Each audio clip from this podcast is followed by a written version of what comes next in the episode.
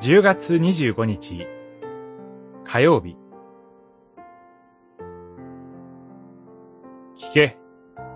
ヤコブの頭たち。三箇所。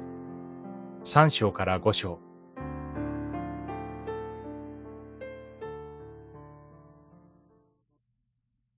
ヤコブの残りの者は多くの民のただ中にいて主から降りる梅雨のよう、草の上に降る雨のようだ。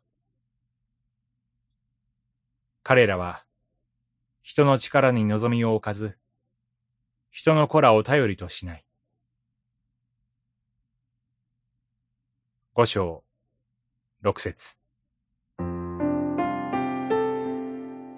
次の聞けは、ヤコブの頭たち、すなわち、為政者、祭司階級、そして預言者といった民の上に立つイスラエルの指導者たちに向けられたものです。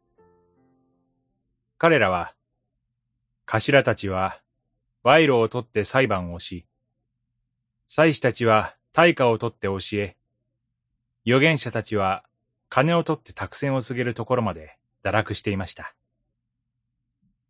それゆえに、この指導者たちの惨めな末路が示されます。今、身を裂いて悲しめ。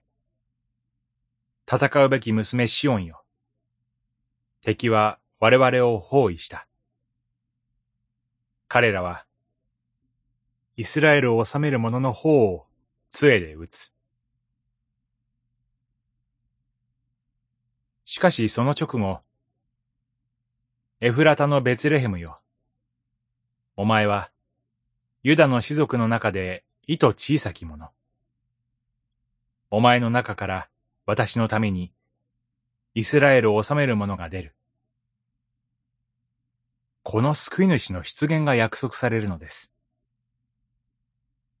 そして、この救い主により頼む者が、ヤコブの残りの者と歌われています。残りの者なのですから、指導者たちとは逆の立場であり、名もない力もない、取るに足らない文字通り残り物です。しかし、神が選ばれたのは彼らなのです。残り物であろうが、半端者であろうが、それは大した問題ではない。大切なのは、彼らは人の力に望みを置かず、人の子らを頼りとしない。この、神だけに頼る愚直な信仰なのです。祈り。周りを見渡すのではなく、ただ、キリストを仰ぐ信仰を与えてください。